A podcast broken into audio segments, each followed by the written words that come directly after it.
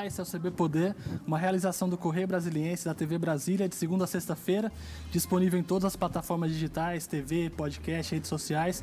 Eu sou Alexandre de Paula. Você pode participar com a gente aqui por meio de nossas lives no Facebook, no Twitter ou no YouTube. Aqui hoje o secretário de Educação, Leandro Cruz. Obrigado, secretário. Ontem foi divulgado o calendário para a retomada das aulas presenciais. O DF já tem segurança para esse planejamento, a gente já consegue fazer isso sem colocar em risco a, vida das nossas crianças, dos nossos alunos? Alexandre, em primeiro lugar, agradecer mais uma vez estar aqui no CB Poder. É uma grande honra, um grande prazer estar nesse importante órgão de imprensa aqui do Distrito Federal. Alexandre, nós vamos preservar acima de tudo a vida, acima de tudo a saúde das pessoas. Depois nós vamos ter a preocupação com o conteúdo pedagógico. O mais importante agora é preservar a vida. Esse é o nosso maior desafio. Então nós faremos tudo de forma gradual, de forma segura e na velocidade necessária para que seja feito com segurança. Então nós retornaremos, primeiro, como a matéria falou, com a testagem dos professores, depois com toda a preparação e o ensaio, digamos assim, dos protocolos e só depois nós começamos de forma gradual com a retomada do aluno com aula presencial com o aluno. E essa escolha foi também por começar primeiro com os alunos mais velhos e de classes maiores, para garantir a segurança também, né? E o discernimento, né? O aluno mais velho é mais fácil você educar ele a utilização da máscara, você fazer a manutenção da, da, da máscara, a higienização. Então nós vamos começar exatamente com aquele aluno que a gente acha que está mais capacitado para retornar primeiro e cada semana nós vamos retornando com um segmento até chegar à totalidade dos, dos, dos alunos do Distrito Federal, dos estudantes do Distrito Federal. Como é que vai ser esse trabalho com as crianças, para elas entenderem essas, essas noções básicas, né? De que precisa usar máscara, de que tem que tomar cuidado, usar o álcool, fazer o distanciamento ali. Como é que vai ser esse processo de ensinamento para essas crianças? Nós temos todo um protocolo para isso, nós vamos contar com os nossos professores, com os nossos profissionais de educação. É, isso vai ser o primeiro motivo da aula, esse vai ser a primeira lição no retorno às aulas e também na teleaula, nós na, nas aulas mediadas por tecnologia, nós já vamos começar batendo e tratando todo o protocolo, entrando com todo o protocolo, utilizando a tecnologia a nosso favor. A ideia é fazer um modelo híbrido também, né? Que vão ser dois grupos e uma semana um, um grupo fica em sala de aula e outra semana em, em teleaula. Como é que vai funcionar isso? Exatamente, exatamente como você falou. Na semana A, a turma A vai ter aula presencial. Na semana B, e a turma B vai estar em, tele, em aula por, mediada por tecnologia. Na semana B, a turma B vai estar em aula presencial e a turma A mediada por tecnologia, aula mediada por tecnologia. Desta forma, garantindo que as salas vão ter, no máximo, sempre tem ausência, falta, grupo de risco, ausência no dia, no máximo 50% de estudantes em cada sala de aula. E a primeira etapa agora é esse processo de testagem, né, para garantir a segurança. Como vai ser feito também? Vai ser como a secretaria vai organizar esse esse processo? Nós estamos organizando em conjunto com a Secretaria de Saúde. Nós vamos organizar é, evitando ao máximo aglomerações, garantindo a segurança da testagem. Onde pudermos, vamos fazer por drive-thru a maior parte da, da, da, das, das, das testagens professor que não tiver carro ou alguma coisa nesse sentido, nós vamos garantir que ele tenha acesso também, mas vamos fazer o, da forma mais é, leve, mais simplificada e mais segura para o profissional de educação. Vai haver distribuição de máscara tanto para as crianças quanto para os professores? 1 milhão e 600 mil máscaras, o Banco de Brasília, o BRB, estão com um convênio com a Secretaria de Educação, estão nos fornecendo essas máscaras, um grande apoio desse banco que é tão importante para a população de Brasília, mais uma vez se demonstrando como uma empresa com responsabilidade social, nesse que é o momento mais difícil da história da educação de Brasília, o BRB vem auxiliar a educação doando 1 milhão e 600 mil máscaras. Esse, esse primeiro processo de testagem é importante e vai garantir esse retorno seguro no, no começo, né? Mas como vai ser feito depois? Assim, Sintomático. Se, se, eventualmente alguém tiver alguma coisa, vai ser afastado? Como vai funcionar? Medição diária de temperatura. Uhum é, questionamento diário de sintomas, tanto pelo professor, como pelos, pela direção aos professores, como professor aos estudantes. Deu qualquer sintoma, a gente faz a testagem, caminha para a testagem e faz o, o, a quarentena imediatamente. Isso tanto professores quanto alunos também? todo mundo. Toda a comunidade de educação, uhum. professor, aluno, merendeira, deu qualquer sintoma, nós vamos testar. Como é que, vai, como é que vai ser organizada também a estrutura dos colégios, né, para garantir esse espaço entre as, as, as cadeiras? As cadeiras ficam, 100% das cadeiras ficam. Foi uma, uma ideia uhum. que a uhum. gente teve. A gente vai manter 100% das carteiras em sala de aula uhum. e vamos ocupar intercalado com 50% da turma. Uhum. Então, a própria cadeira vai evitar que o estudante dê aquela uhum. roubadinha para falar com, com, com o colega, dê a puxadinha para frente. Então, a gente vai evitar dessa forma. A gente deixa a cadeira como um, um obstáculo físico para garantir a, o distanciamento. Questão de ventilação também, tudo isso está sendo pensado? Tudo está sendo pensado e trabalhado da melhor forma possível. Nós temos limitações arquitetônicas das uhum. nossas escolas, nós não estamos com... Ninguém imaginou que a gente estaria numa pandemia e teria que construir umas escolas novas para enfrentar essa pandemia. Não é essa a realidade nem nossa, nem de nenhum lugar do mundo. Mas nós vamos enfrentar da forma mais racional, mais científica, mais equilibrada, com mais acolhimento possível esse momento tão importante, tão difícil que a humanidade está passando e a comunidade de educação de Brasília vai enfrentar com muita unidade, com muita união acima de tudo. Merendeiros, faxineiros, professores, estudantes, diretores, coordenadores regionais de ensino. Eu estarei diariamente nas escolas. Nós vamos fazer esse enfrentamento juntos, com equilíbrio, com acolhimento, com carinho, tratando as individualidades. Ah, mas o meu aluno é do grupo, meu filho é do grupo de risco, é um estudante do grupo de risco. Ele não vai para a escola. O meu estudante, meu filho tem uma mora com a avó que tem 103 anos. Nós vamos criar condições para que esse estudante tenha minimizado o seu prejuízo e não, não, e não frequente as aulas. Isso com os profissionais também. Claro, sim, não. O profissional do grupo de risco não participa desse esforço. Vai continuar ajudando no esforço, mas de dentro da sua casa pela, pela aula mediada por tecnologia. Essa escolha de um calendário longo e gradual é justamente para tentar minimizar os riscos? Minimizar os riscos, ter a capacidade científica de observar a reação. O governador nos orientou, acima de tudo, a preservação da vida, acima de tudo, a preservação da saúde. Então, sob orientação do governador, a gente fez um calendário extenso, onde a gente pode observar semana por semana o retorno das aulas, que como se manifesta, como, como, como, como nós vamos ter a reação disso na sociedade, na saúde do Distrito Federal. Serão mais 600 mil pessoas se movimentando na cidade no final da volta da comunidade de educação do Distrito Federal. Então, a cada semana a gente vai medindo dia a dia. A cada duas semanas nós vamos ter um ciclo completo e apenas duas,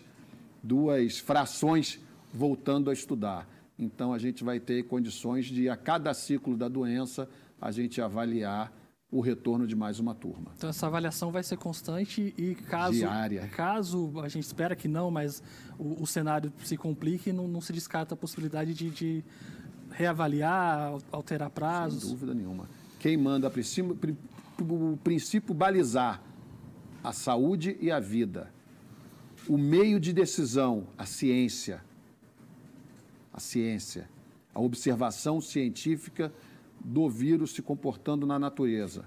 É isso que nós vamos utilizar. E a necessidade de minimizar cada vez mais o prejuízo que os nossos estudantes estão tendo. Isso não vai ser minimizado no ano de 2020. Isso vai ser minimizado num grande plano de recuperação da, desse conteúdo perdido. E a gente, o administrador público, assim como o administrador privado, tem por obrigação transformar uma crise numa oportunidade. E tenho certeza, a Secretaria de Educação do Distrito Federal, por orientação do governador Ibanez Rocha, está preparando todo um planejamento, todo um projeto de recuperação, que a gente botou o nome de Virando o Jogo, que é para virar esse jogo, para transformar esta crise numa grande oportunidade que a gente saia daqui a uma década, não com prejuízo de uma geração inteira, mas com salto de qualidade no, no, processo de formação educacional dessa, dessa geração. A gente quer uma geração mais bem formada daqui a 10 anos ou, e não menos formada, não menos bem formada. Secretário, voltou também essa semana, voltaram né, as, aulas as aulas não presenciais, começaram na segunda-feira, o calendário voltou a contar.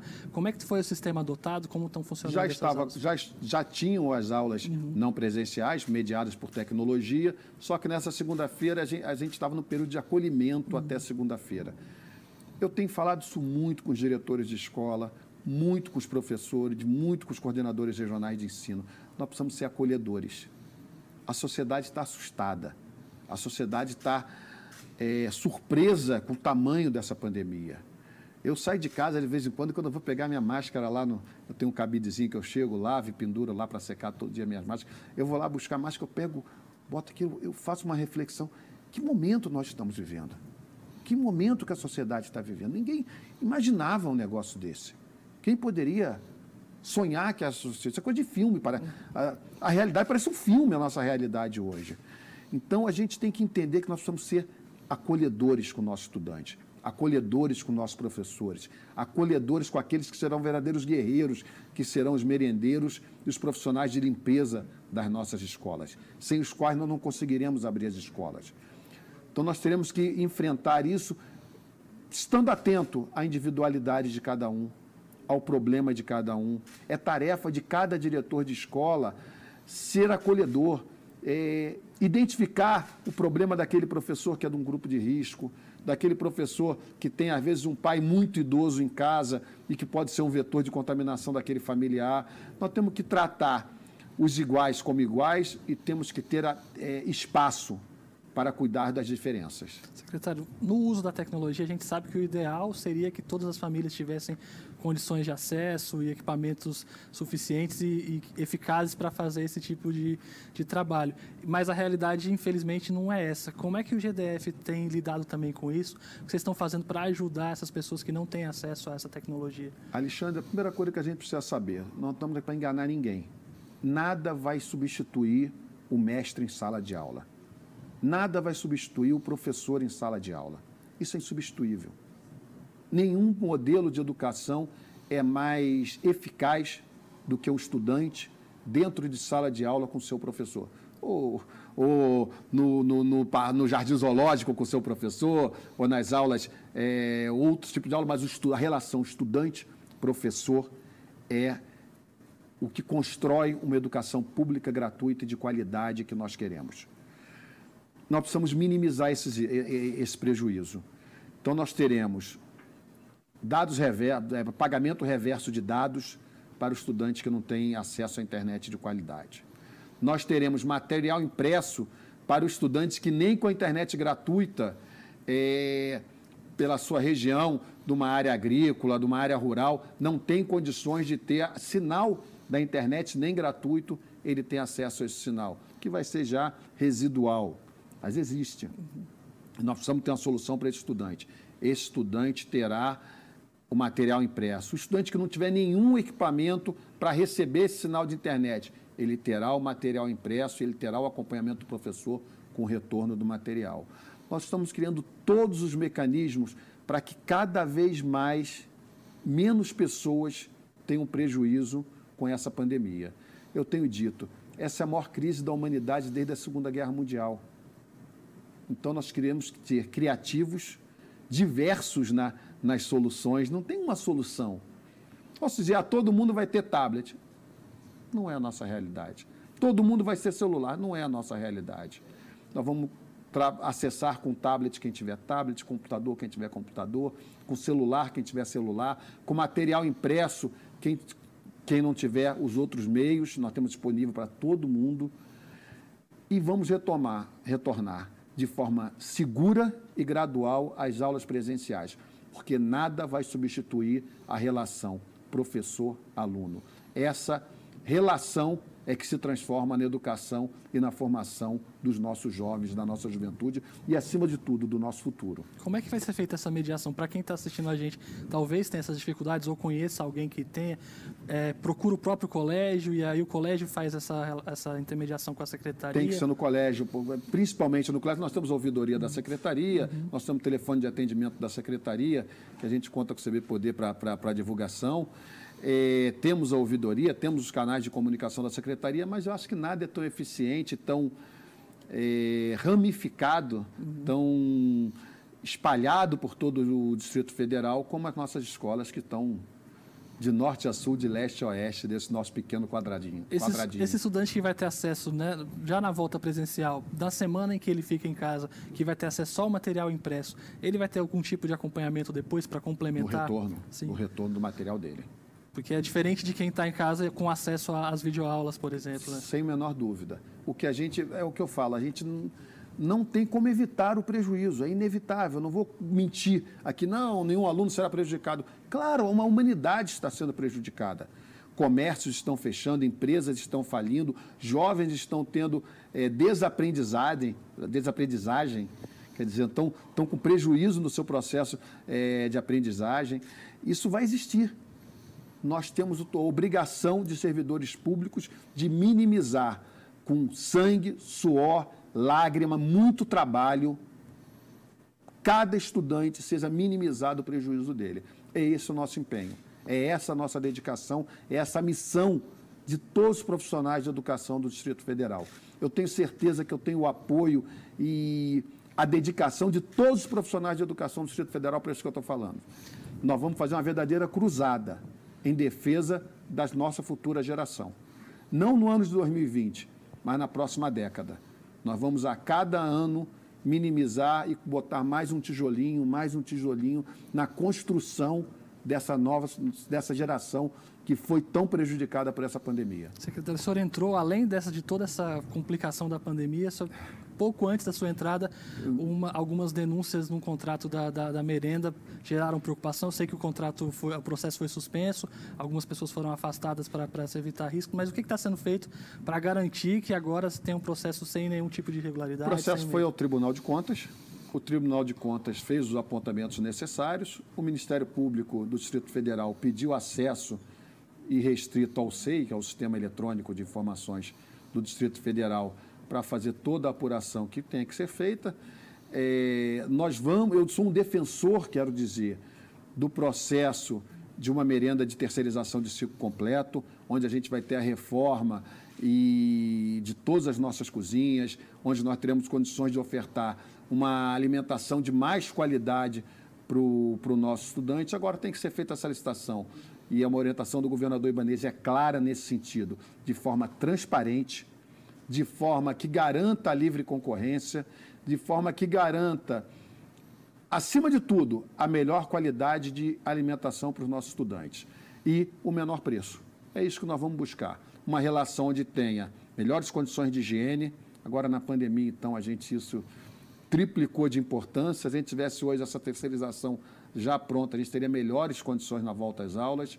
Nós temos melhores condições de higiene, melhores condições de alimentação para os nossos estudantes, nutricionais e o melhor preço para a administração pública. Mudando um pouquinho de assunto, mas ainda ficando na alimentação, tem um programa agora para ajudar as famílias nesse momento, né, de bolsa alimentação. Como é que está funcionando esse processo? É a bolsa verde. Nós também estamos doando os, os bens perecíveis que estariam secos, que poderiam vencer. Nós estamos doando antes do, da, das datas de, de vencimento com uma segurança grande e a cesta verde. Nós estamos fazendo essa doação nas escolas para aquelas famílias que precisam, que têm necessidade desse alimento e tem sido. Eu quero fazer aqui uma homenagem, se você me permitir, aos profissionais de educação que estão, durante a pandemia, garantindo a distribuição nessas escolas. São coordenadoras regionais de ensino, professores, diretores de escolas, merendeiras, pessoas de limpeza e de segurança que estão colocando a sua vida em risco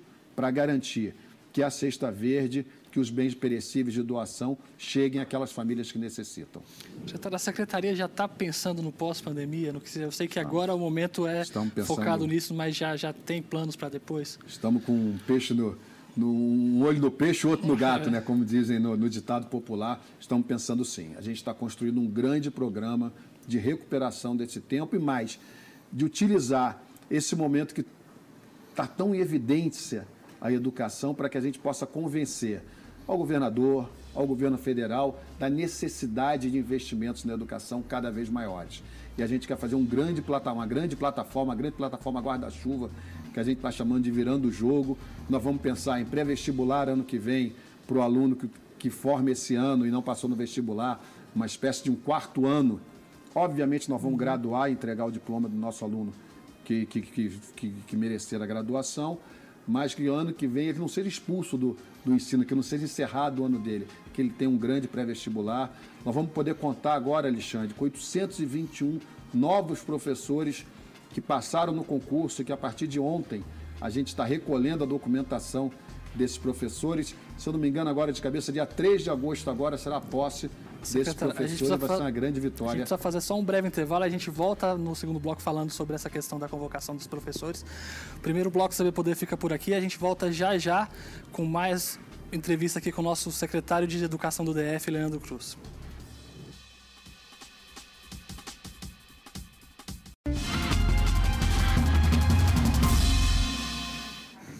A gente volta com o segundo bloco do CB Poder, que hoje recebe o secretário de Educação do DF, Leandro Cruz. Secretário, você estava falando antes da gente entrar para o intervalo que vão ser convocados mais profissionais para a educação, né? Como é que está esse processo? 821 professores é, que já passaram no concurso, já foram convocados, já estão entregando na sede 3 da, Secret...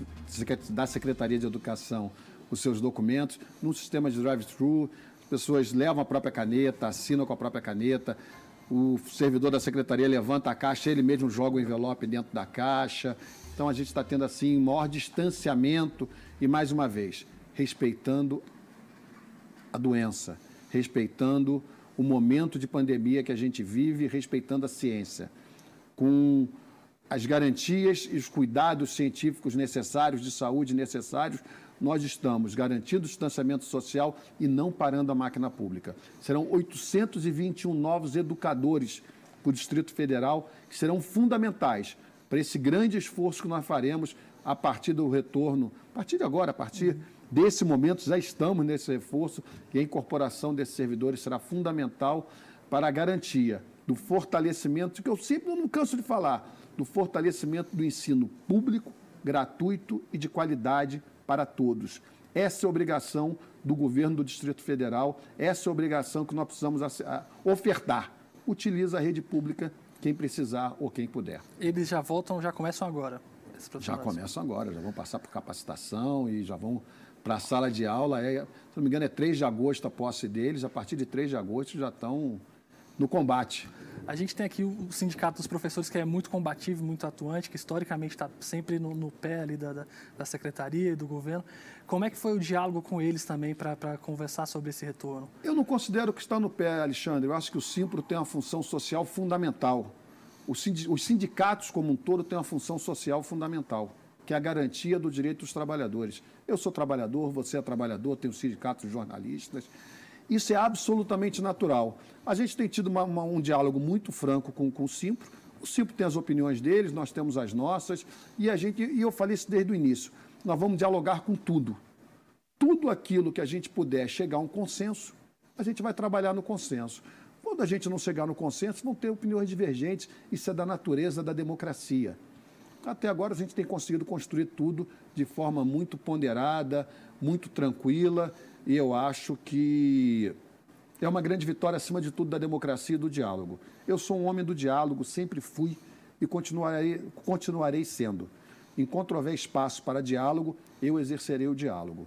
Então, nós estamos, estamos é, conversando muito, temos debatido muito a forma das voltas aulas, eu tenho certeza que vai.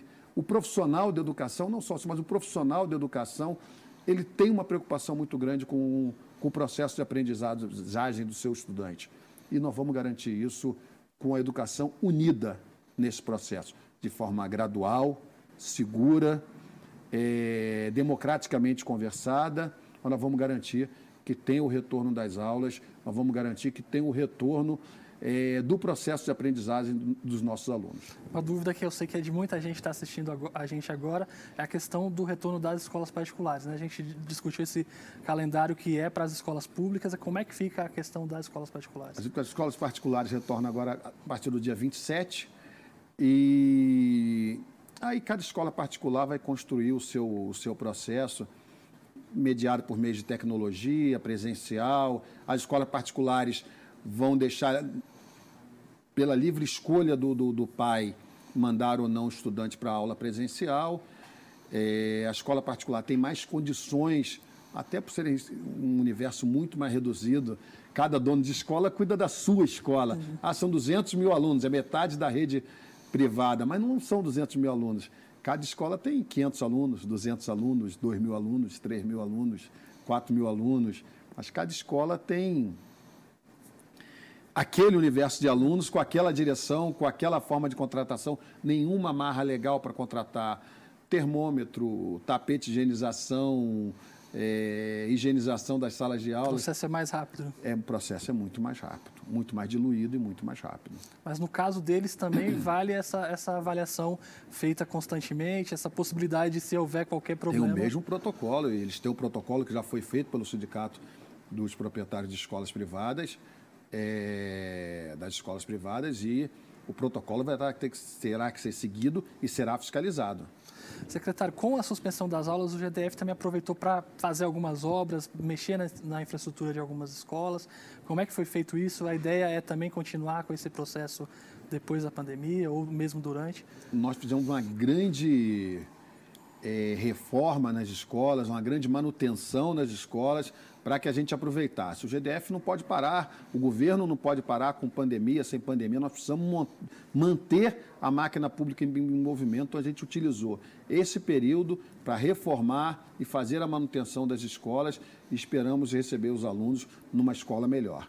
Vamos construir agora lavatório em todas as escolas que não têm condições de lavatórios logo na entrada da escola. Claro que tem arquitetura que tem que ser respeitada, não um pendura no, no ar, um lavatório, mas estamos construindo lavatórios pelas escolas para garantir que os estudantes tenham condições de higienização das suas mãos. Fizemos uma grande reforma nas escolas, é, fizemos grandes manutenções nas escolas com esse objetivo. Nesse momento de pandemia também se discutem outras formas de, de educação sem ser a tradicional, né, em sala de aula. É, muita gente já passando por isso, algumas pessoas gostam, outras não, é um tema que, que gera polêmica. Tem um projeto do Executivo que está na Câmara Legislativa que tem relação com a regulamentação do, do ensino domiciliar. Né? Como é que o senhor vê esse tipo de, de, de medida? Você acha que o caminho é regulamentar, é deixar eu, que as pessoas tenham... Alexandre, eu acho que o, o melhor local para estudar, para se educar uma criança é a sala de aula. É a convivência com a escola. Essa é a minha opinião.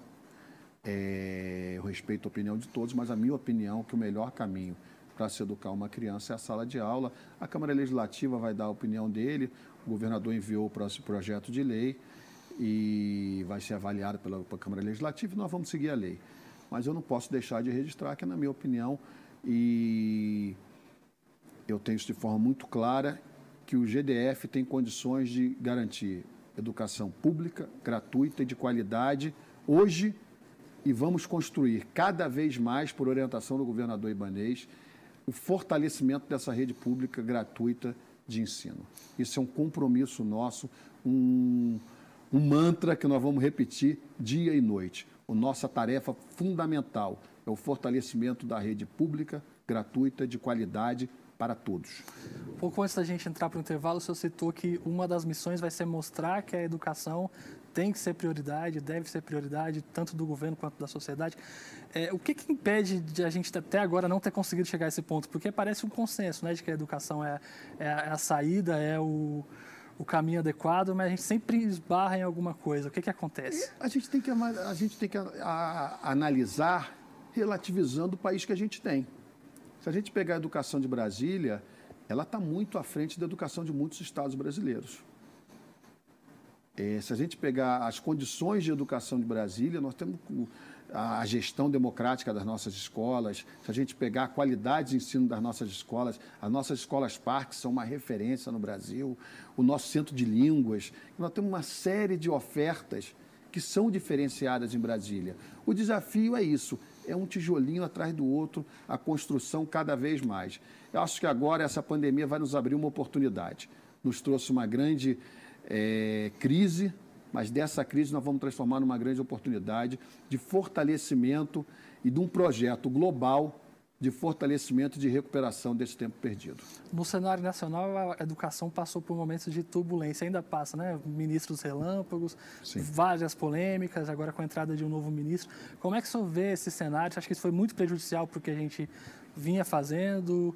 Que, que, qual a expectativa agora com a entrada também do, do, novo ministro? Essa crise foi muito prejudicial, esse período sem Ministério da Educação, num momento tão importante da educação brasileira, da sociedade brasileira, foi muito ruim. Mas eu tenho certeza que agora, com o novo ministro, nós vamos conseguir deslanchar, ter o apoio do MEC para enfrentarmos essa crise, que eu volto a dizer, é a maior crise desde a Segunda Guerra Mundial. Então precisamos de governo federal, de governo distrital, dos governos estaduais, dos governos municipais aonde estiverem, da comunidade de ensino, da comunidade de educação, estudantes, professores, servidores, merendeiras, seguranças, faxineiros, o pessoal da faxina, da limpeza, todos absolutamente unidos. Não tem mais espaço para divergência. Não temos que prestar atenção no que nos divide.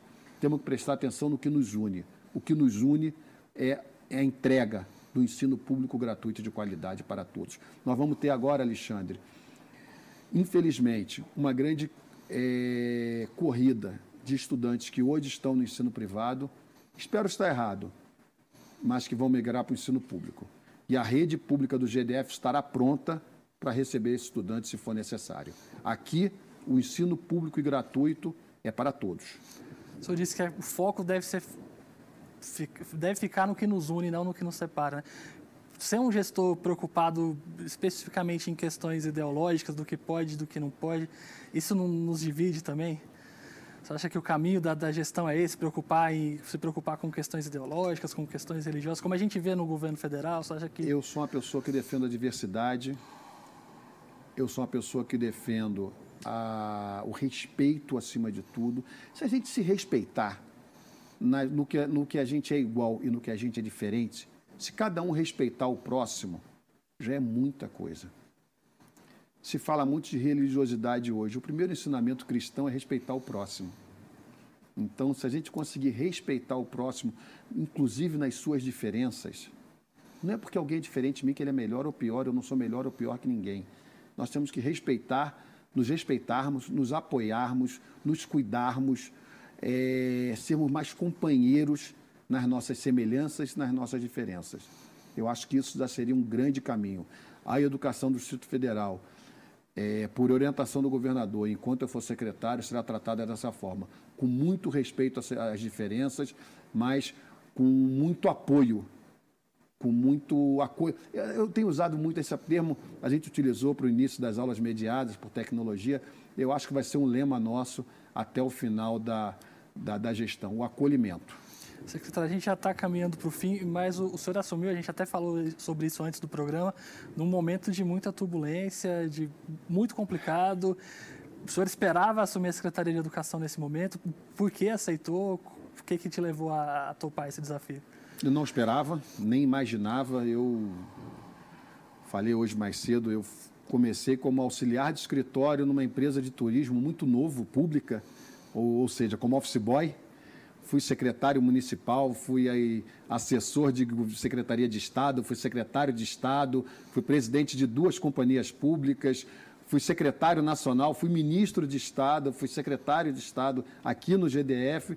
E eu sempre me prometi que eu nunca ia ser secretário nem de Educação nem de Saúde, que é algo de um sacerdócio, de uma entrega que eu sempre falei, não, isso aí, esse é meu limite.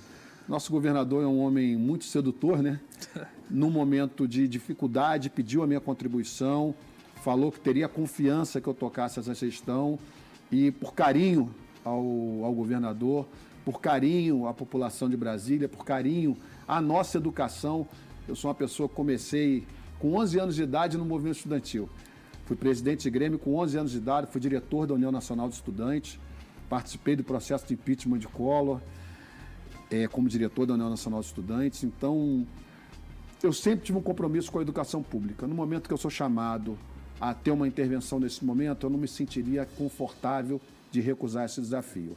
Agora saibam, se eu aceitei, eu aceitei de coração, de alma e de entrega total.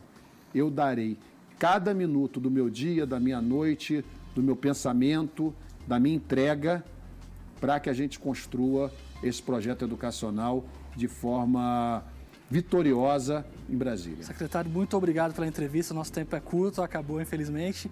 Agradeço demais pela participação. O CB Poder fica por aqui. Obrigado pela companhia. Até a próxima. Tchau.